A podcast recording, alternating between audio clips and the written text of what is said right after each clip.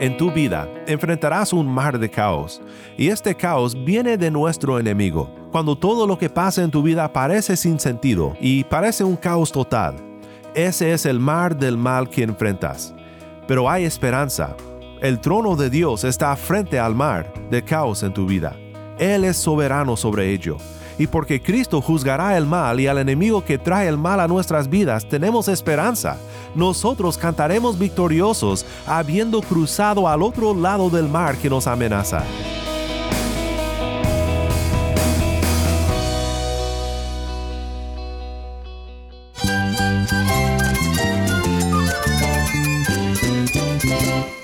Cristo es la esperanza. Cristo es mi Señor y mi Salvador.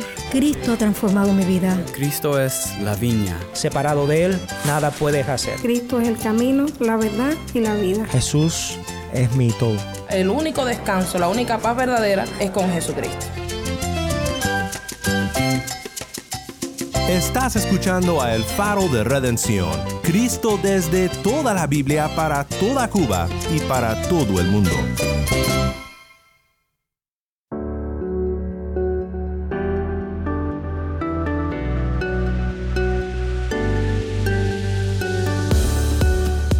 Hola, soy el pastor Daniel Warren. Gracias por acompañarme aquí en El Faro. Estamos en una serie titulada Apocalipsis, la develación de Jesús. ¿Sientes a veces que el caos y el dolor de tu vida no tendrá fin y que esto te logrará derrotar? En el texto que estudiaremos hoy, hay esperanza para quienes creen en Cristo, pero no pueden ver la salida de todo el mal que enfrentan en su vida es un pasaje que necesitas oír para animarte a perseverar en tu peregrinaje terrenal. Si tienes una Biblia, busca Apocalipsis 15 y 16 y quédate conmigo para ver a Cristo en su palabra.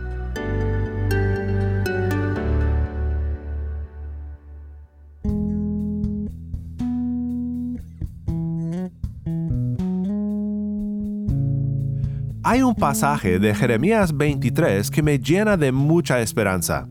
A través del profeta Jeremías, Dios declaró juicio sobre su pueblo rebelde y también sobre las naciones que oprimían a su pueblo. Pero en medio de tantas palabras de juicio, también hay palabras de esperanza. Jeremías 23, 5 y 6 dice, Vienen días, declara el Señor, en que levantaré a David un renuevo justo y él reinará como rey, actuará sabiamente, y practicará el derecho y la justicia en la tierra. En sus días Judá será salvada, e Israel morará seguro, y este es su nombre por el cual será llamado, el Señor, justicia nuestra. El Señor, justicia nuestra, un renuevo, una rama brotando de su reino que parecía perdido, que reinará sobre su pueblo, y que salvará a su pueblo. Su nombre es nuestra esperanza, el Señor, justicia nuestra. En Apocalipsis hemos oído muchas exhortaciones a la fidelidad, a ser fieles testigos de nuestro Rey. Pero no creo que yo sea el único que muchas veces me siento mudo frente a un mundo que no quiere escuchar nuestro mensaje, que lucha por creer que he sido fiel al llamado de este libro. Pero la gran esperanza del creyente es que entre todos los llamados a la fidelidad que encontramos en la Biblia, tenemos pasajes como Jeremías 23, 6. Nuestro Rey tiene un nombre de esperanza, el Señor, justicia nuestra. Los siguientes versículos tienen todo que ver con nuestro texto de hoy. Jeremías 23, 7 al 8. Por tanto, vienen días, declara el Señor, cuando no dirán más, vive el Señor que hizo subir a los israelitas de la tierra de Egipto, sino, vive el Señor que hizo subir y trajo a los descendientes de la casa de Israel de la tierra del norte, Babilonia, y de todas las tierras a donde los había echado. Entonces habitarán en su propio suelo el Éxodo fue el paradigma redentor en la mayor parte del Antiguo Testamento. Tú y yo hablamos de nuestra redención relacionada a la cruz del Calvario. Fue en la cruz que Cristo, nuestro Rey, nuestra justicia, venció al enemigo y logró la salvación de su pueblo. Después de los días de Jeremías, el regreso a Judá después del exilio fue el nuevo paradigma redentor. Ya no pensaban en el éxodo como el momento en el que Dios rescató a su pueblo, sino en el regreso de Babilonia. Pero Babilonia, el exilio en un país extraño, realmente nunca acabó. Hemos visto en el libro de Apocalipsis que el pueblo de Dios aún está en exilio, y en los próximos capítulos veremos que Babilonia, que representa este mundo que oprime a la iglesia, será destruida por completo. Mi hermano en Cristo, esta es la maravillosa realidad. Vienen días en los que ya no dirás más, fuimos salvos por la cruz del Calvario, sino fuimos salvos por nuestro Cristo, crucificado en el Calvario y victorioso sobre el dragón, la bestia y el falso profeta. Fuimos salvos por el Cristo que volvió por nosotros. Y con un eco del Éxodo, el paradigma redentor original, vemos esta realidad en nuestro texto de hoy de Apocalipsis 15.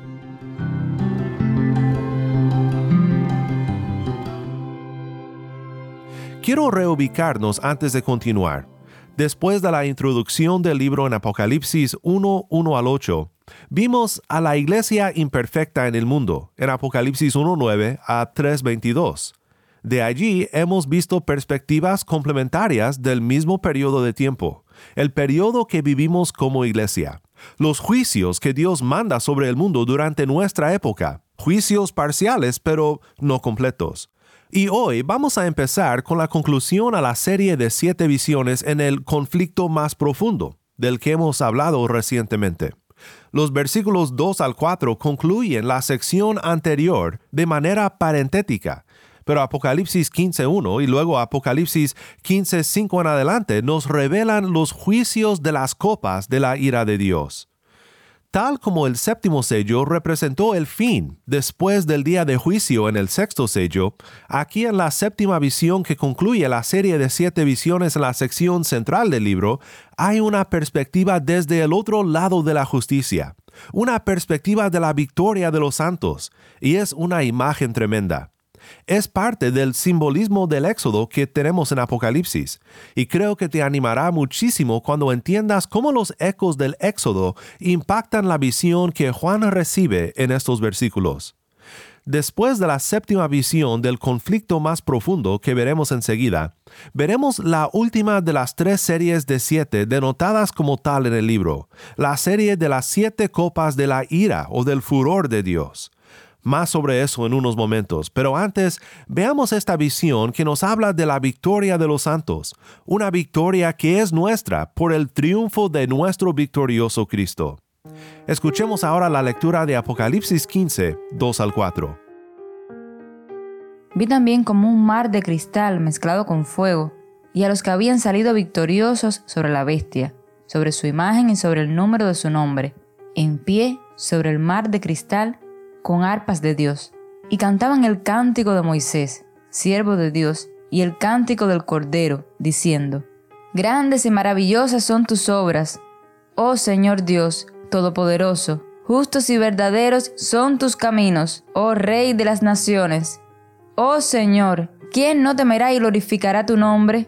Pues solo tú eres santo, porque todas las naciones vendrán y adorarán en tu presencia pues tus justos juicios han sido revelados. Gracias, Tai. Nuevamente, esto fue Apocalipsis 15, 2 al 4. Una clave de este pasaje la encontramos en el versículo 2, donde dice, Vi también como un mar de cristal mezclado con fuego, y a los que habían salido victoriosos sobre la bestia, sobre su imagen y sobre el número de su nombre, en pie sobre el mar de cristal con arpas de Dios. Te quiero recordar de lo que dice Apocalipsis 4, versículo 6, que dice, delante del trono había como un mar transparente semejante al cristal. El mar representa el caos y la maldad de este mundo. Y en Apocalipsis 4, Dios está sentado sobre su trono frente a este mar, soberano sobre ello. En el Antiguo Testamento lo que es malo siempre venía del mar, Considera los siguientes pasajes de los Salmos, que ilustran este entendimiento del mar como el lugar de caos y peligro. Salmo 74, 13 y 14 dice, Tú dividiste el mar con tu poder, quebraste las cabezas de los monstruos en las aguas. Tú aplastaste las cabezas de Leviatán, lo diste por comida a los moradores del desierto. O Salmo 89, 8 al 10. Oh Señor, Dios de los ejércitos, ¿quién como tú, poderoso Señor?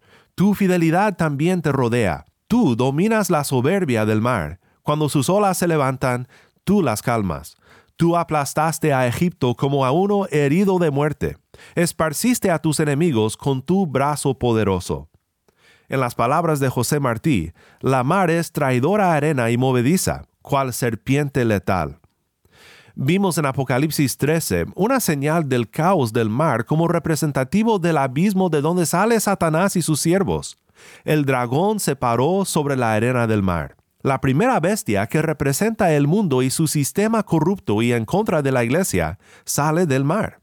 Pero aquí en Apocalipsis 15, los santos están en pie sobre el mar de cristal y entonan el cántico de Moisés, la alabanza del pueblo de Dios cuando fue rescatado en el éxodo de Faraón y sus ejércitos, que persiguieron al pueblo de Israel para derrotarlos en el Mar Rojo. En Apocalipsis 13 los seguidores de la bestia entonaron, ¿quién es semejante a la bestia? ¿Y quién puede luchar contra ella?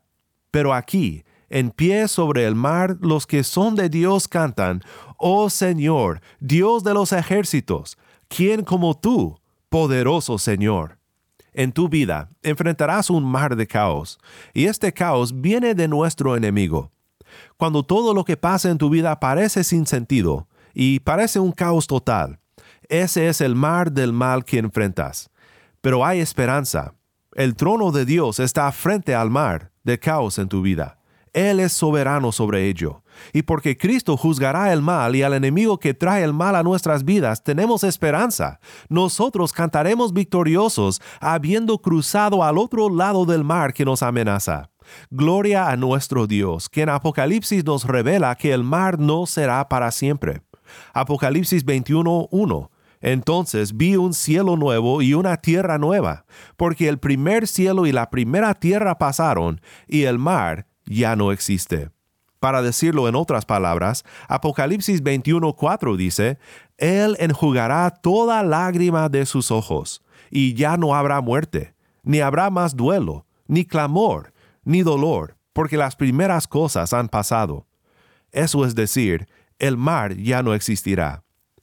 Esta última visión entonces termina la serie de siete visiones en el conflicto más profundo y nos prepara para huir de las siete plagas del fin, las siete copas del furor de Dios derramadas por siete ángeles.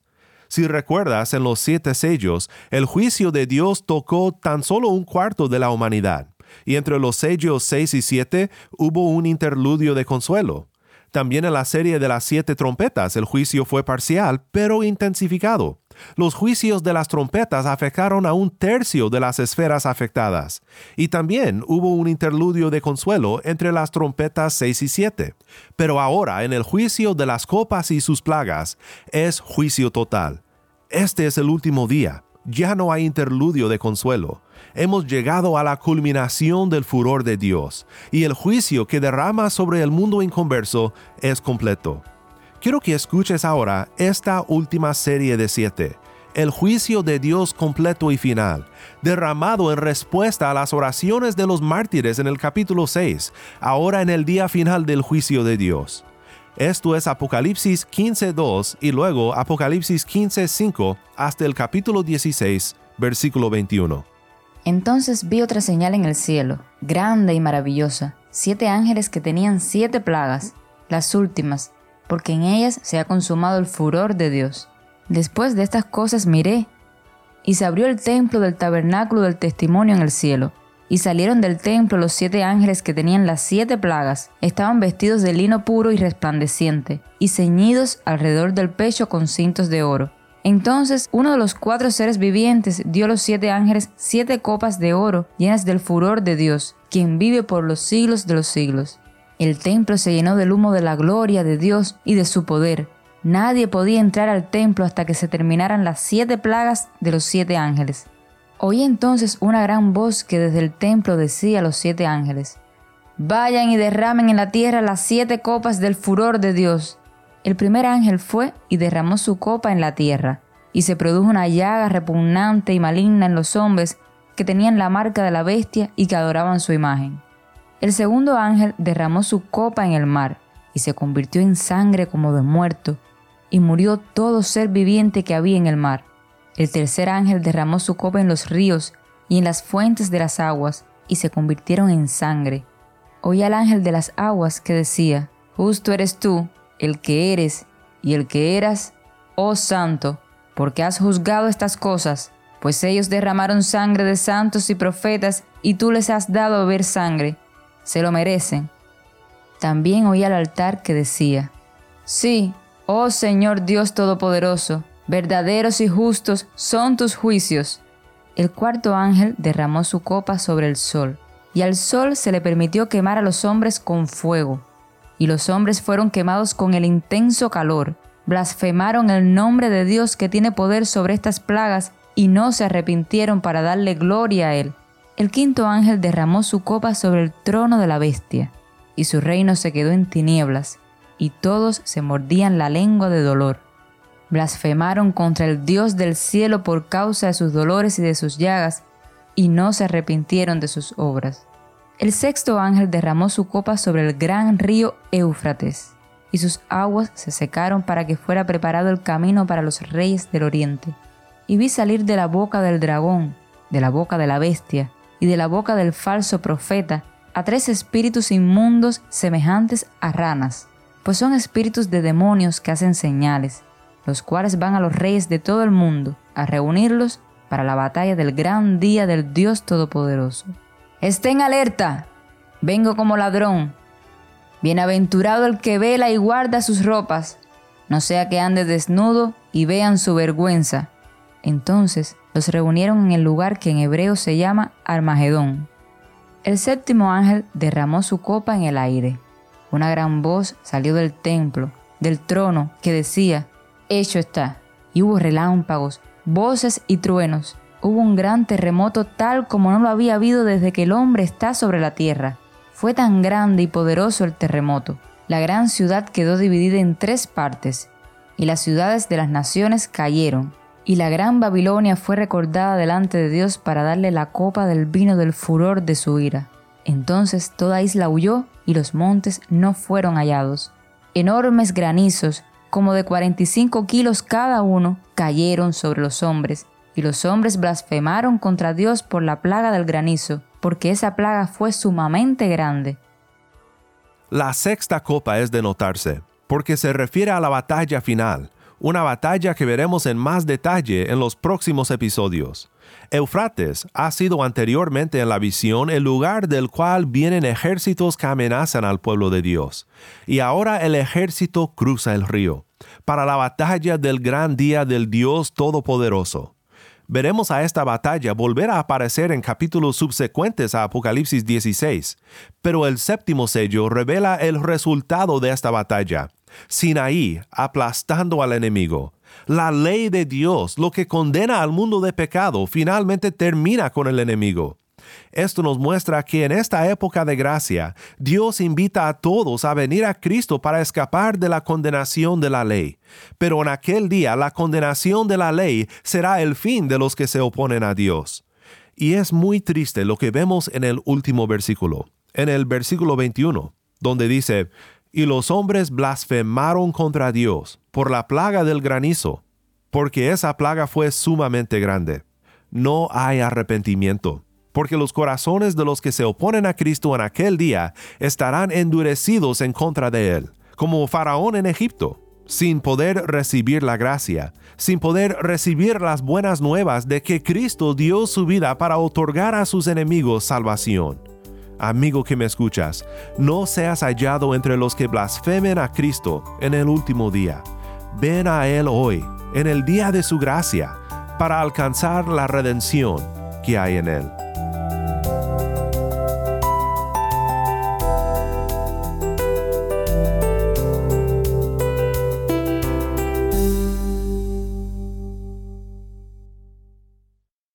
Oremos juntos para terminar. Padre Celestial, gracias por revelarnos en tu palabra que tenemos victoria en Cristo y que cantaremos alabanzas a nuestro Redentor al otro lado del mar de caos que nos amenaza durante nuestra vida terrenal. Ayúdanos a mantener en perspectiva nuestro sufrimiento y dolor, sabiendo que porque Cristo padeció por nosotros, finalmente venceremos. En el nombre de Cristo nuestro Redentor oramos. Amén.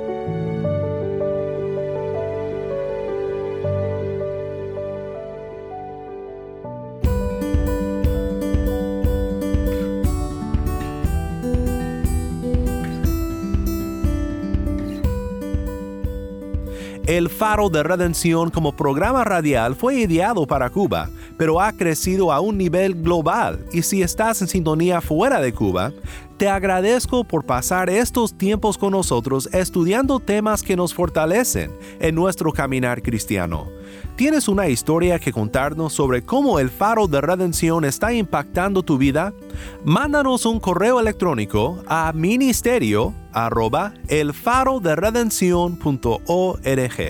Nuevamente nuestro correo electrónico ministerio arroba O si te es más fácil, puedes enviarnos un mensaje de voz en WhatsApp. Nuestro número es 1786-373-4880. Nuevamente nuestro número de WhatsApp 1786-373-4880. Y no olvides que también nos puedes seguir en las redes sociales, en Facebook, Instagram y Twitter. Solo busca el faro de redención. Allí encontrarás más contenido durante la semana para animarte en tu fe y para mantenerte informado sobre el ministerio de El Faro. Para más información sobre este ministerio y sobre cómo tú puedes formar parte de nuestra misión, visita nuestra página web elfaroderedención.org.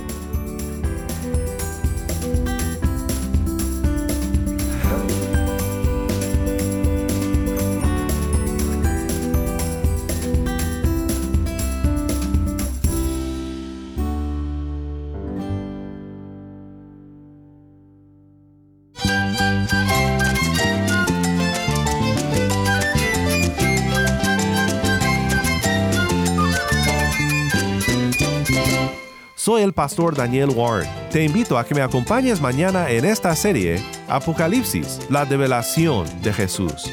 La luz de Cristo desde toda la Biblia, para toda Cuba y para todo el mundo, aquí en el faro de redención.